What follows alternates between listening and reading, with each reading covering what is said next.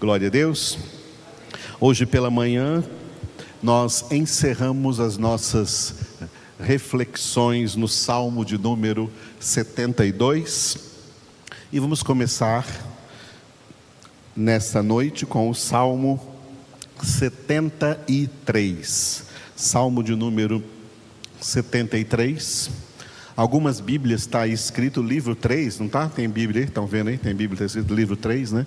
É porque esse livro dos Salmos, na verdade, ele é uma coletânea de cinco livros: livro 1, livro 2, livro 3, livro 4 e livro 5. O Salmo 72 terminou o livro 2. E agora o Salmo 73 começa o livro 3, que vai até o Salmo 89, né? Por isso que o livro dos Salmos não é um livro assim que a gente fala assim, é capítulos, né? Não é, não é, não é uma sequência, assim, um salmo é a sequência do outro. Só em alguns casos que isso acontece. O 42 é uma, desculpa, o 43 é uma sequência do 42. O 91 é uma sequência do 90. Mas a maioria dos salmos são salmos isolados, salmos soltos, né? E, base, e divididos nestes cinco livros. Nem todos os salmos são de Davi. Esse, por exemplo, que nós vamos ler agora, são salmos de Asaf. Asaf era um levita, que era da tribo de Levi, e ele era um, um dos grupos dos grupos dos levitas responsáveis pela música no templo de Salomão, lá em Jerusalém, no Antigo Testamento. Então ele era um instrumentista e um cantor que tocava, cantava, compunha, compunha músicas a Deus e compunha salmos como este aqui, Salmo de Asaf, Salmo de número 73. De manhã nós já oferecemos a nossa meditação no Salmo pelo aniversariante do dia, vamos continuar fazendo agora, que é a Eva. A Eva hoje completa mais um ano de vida, oramos por ela de manhã. Vamos orar também agora aqui nessa meditação, na nossa oração. E vamos orar por todas as famílias da nossa congregação. Amém, amados? Para que todos né, cheguem a ser vacinados e possam estar imunizados dessa doença, para a gente poder voltar a ter aquela liberdade de congregar juntos. Amém? Os, as nossas congregações, mesmo depois da pandemia, continuarão sendo transmitidas ao vivo, como estamos fazendo aqui, e ficando gravadas também, até para a gente rever, ouvir novamente as palavras em casa e enviar para outras pessoas. Amém? Mas vai passar essa pandemia em nome de Jesus para que a gente possa ter novamente segurança de estar aqui reunidos. E nós reunidos aqui, as crianças ali nas salinhas, também aprendendo a palavra de Deus, nós temos notado que isso também tem feito falta na vida das nossas crianças. Não é verdade? Então, oremos para que tudo isso se cumpra rapidamente em nome de Jesus. Muito bem, então, Salmo 73, versículo de número 1. O título desse versículo é Pureza de Coração. Vamos ver o que isso significa dentro da palavra. Asaf começou dizendo assim: Com efeito, Deus é bom para com Israel, para com os de coração limpo. Vamos repetir? Com efeito, Deus é bom para com Israel, para com os de coração limpo. Muito bem. Nós vamos repetir uma terceira vez, mas agora mudando alguma coisa. O que, que nós vamos mudar aqui? Asaf diz: Deus é bom para com Israel, porque ele viveu no tempo da antiga aliança. E no tempo da antiga aliança, o povo de Deus era um povo nacional, o povo de Israel. Hoje, na nova aliança, o povo de Deus é um povo espiritual, tá? É um povo espiritual. Deus, na verdade, é bom para com todo mundo, mas para com o seu povo, aquele povo que é propriedade exclusiva de Deus, a bondade de Deus é maior. E as bondades de Deus são maiores. E os atos de bondade de Deus são maiores. Deus é bom para com todo mundo, mas para com aqueles que lhe pertencem, Ele é além de bom. Ele ultrapassa tudo que nós imaginamos de bondade. Deus é bom demais para conosco. Então nós vamos ler assim, ó. Com efeito, Deus é bom para com seus filhos, para com os de coração limpo. Vamos ler assim? Com efeito, Deus é bom para com seus filhos, para com os de coração limpo. Glória a Deus. Vamos ver o que significa esse negócio de coração limpo, pegando da pregação principal de Jesus, a pregação que resume a doutrina do reino de Deus, o sermão da montanha, que está concatenado especialmente no Evangelho segundo Mateus, Mateus 5, 6 e 7. E ele começa no capítulo 5 com aquelas famosas bem-aventuranças, só que a palavra bem-aventurança é uma péssima tradução a melhor tradução é benditos. E no versículo 5, Jesus declara o seguinte: Benditos os limpos de coração, porque verão a Deus. Vamos repetir? Benditos os limpos de coração, porque verão a Deus. Verão a Deus, ou seja, traduzindo melhor, Benditos os limpos de coração, porque só eles estarão no céu. Só eles estarão no céu. Gente de coração sujo, de coração impuro, no céu não entra. Tá? Nós somos vítimas de uma tsunami de heresias proclamadas no mundo e no meio dos evangélicos nos últimos 40 anos, e mais do que 40 anos, durante todo o século 20 para cá. E todas essas heresias, esses falsos evangelhos que foram pregados, eles têm uma coisa em comum. Essas heresias são doutrinas facilitadoras da salvação. São doutrinas tão facilitadoras da salvação que qual é a cabeça das pessoas no mundo? A cabeça das pessoas do mundo é que todo mundo que morre vai para o céu. Que maravilha! Especialmente quando morre alguém famoso, aí, como aconteceu esses dias. Ah, com certeza ele foi alegrar o céu. A coisa não é assim, não, amados. A Bíblia Sagrada, ela não tem doutrinas facilitadoras da salvação.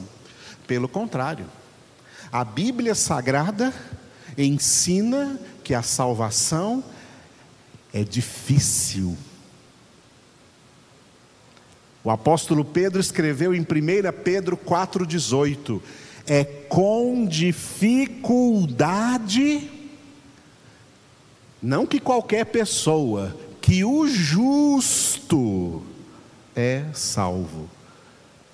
Pedro se refere a esse justo, é aquele que faz isso aqui pela sua própria santificação nessa vida, porque ele sabe, o justo sabe, que sem santificação, ninguém verá o Senhor. Não é qualquer um que está morrendo aí, que está indo para o céu, não, amados.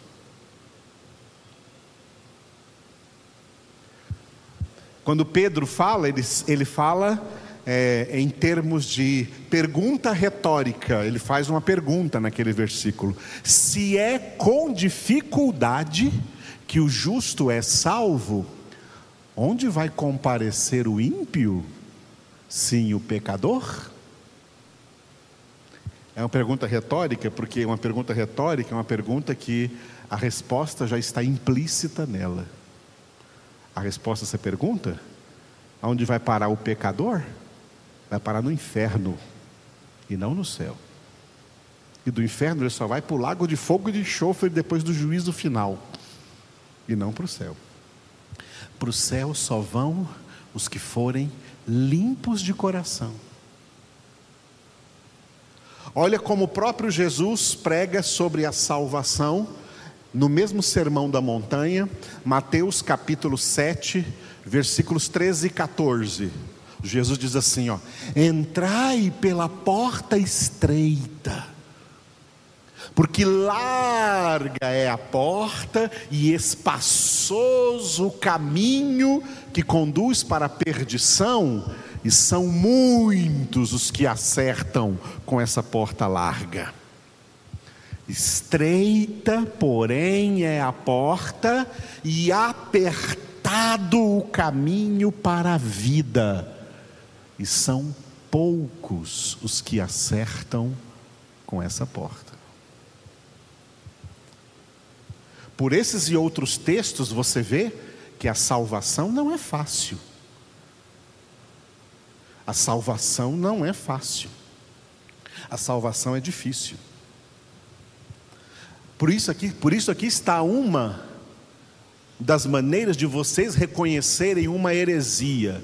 Quando chega a heresia no seu ouvido e aquele pregador herege está pregando lá de uma maneira assim que está facilitando a salvação. A salvação não é fácil, não. As heresias todas têm isso em comum, são heresias facilitadoras da salvação. Que traz para as pessoas essa ideia, ah, qualquer um que morreu aí foi para o céu. Não, não é assim não. O céu não é bagunçado do jeito que é aqui na terra, não. Aqui na terra, o mundo jaz no maligno. E esse povo que jaz no maligno, são escravos de Satanás, não tem o que fazer no céu, não. O céu é para gente de coração limpo, de coração puro. E como alguém se torna de coração puro? Somente por um caminho que é exatamente o caminho apertado que Jesus disse. O caminho apertado que Jesus disse, e que é Ele mesmo, quando Jesus diz: Eu sou a porta, em João 10, 9, Ele é a porta estreita. Quando Jesus diz: Eu sou o caminho, em João 14, 6, Ele é o caminho apertado. Porque essa porta é estreita e porque esse caminho é apertado. A porta estreita é a conversão.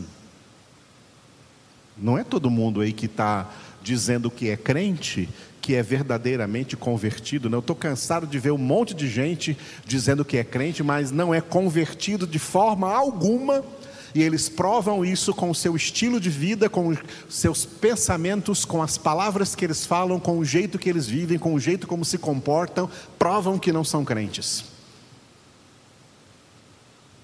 Porque é com atitudes e conduta de vida que alguém prova que é convertido de verdade. E a maioria dos crentes não estão provando isso, não, estão reprovados.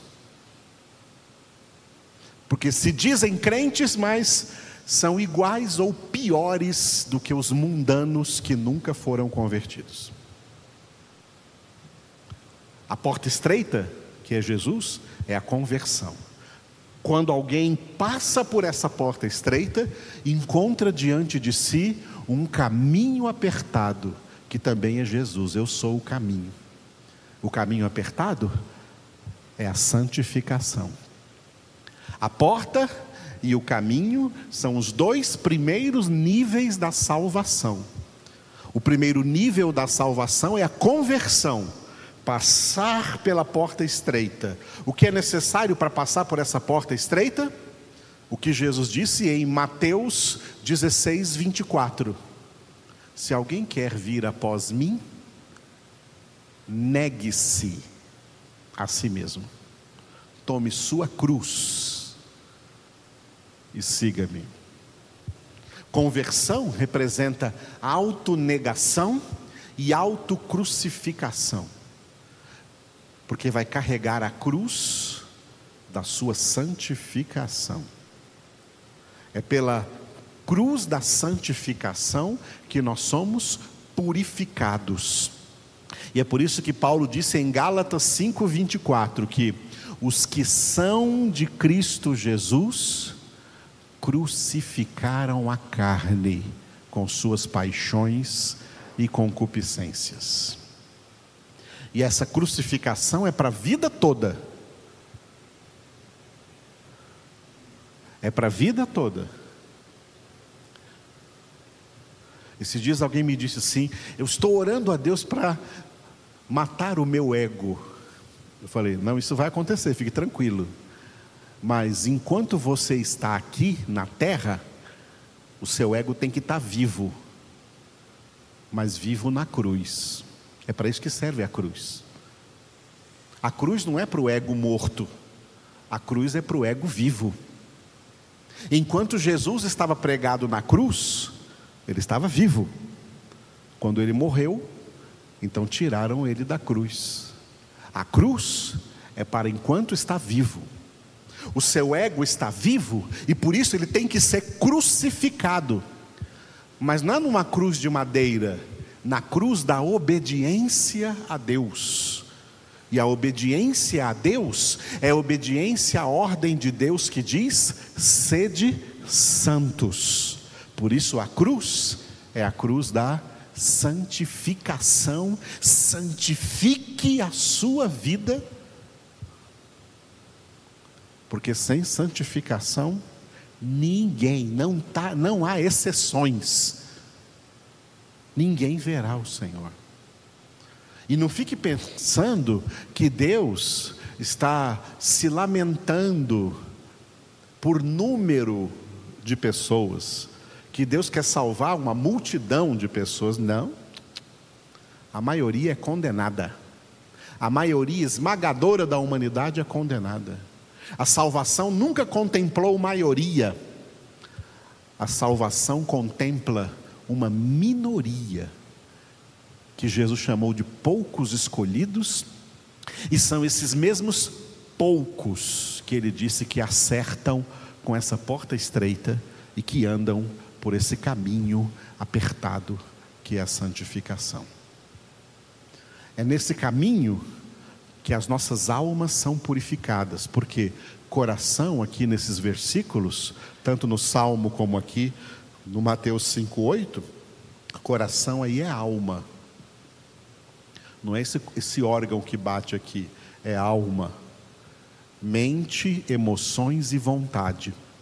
Essa alma que foi corrompida pelo pecado, se tornou impura e que precisa de purificação, para que, uma vez com as nossas almas purificadas, nós possamos entrar na glória de Deus, na casa do Pai. E o que purifica é a palavra. É a palavra. Eu já vi crente demais que não gosta nada de palavra. Parece que eles também não gostam do céu. Porque o céu é para quem gosta de palavra. O céu é para quem, Salmo número 1, versículo 2, tem o seu prazer na palavra do Senhor e nela medita de dia e de noite, porque essa palavra é o elemento purificador de nossas almas.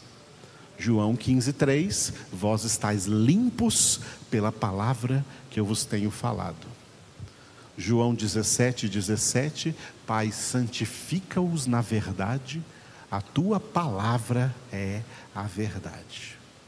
É a palavra de Deus que nos purifica. Benditos os limpos de coração, significa benditos os que foram purificados na palavra, porque só eles verão a Deus, verão a Deus face a face. Aleluia.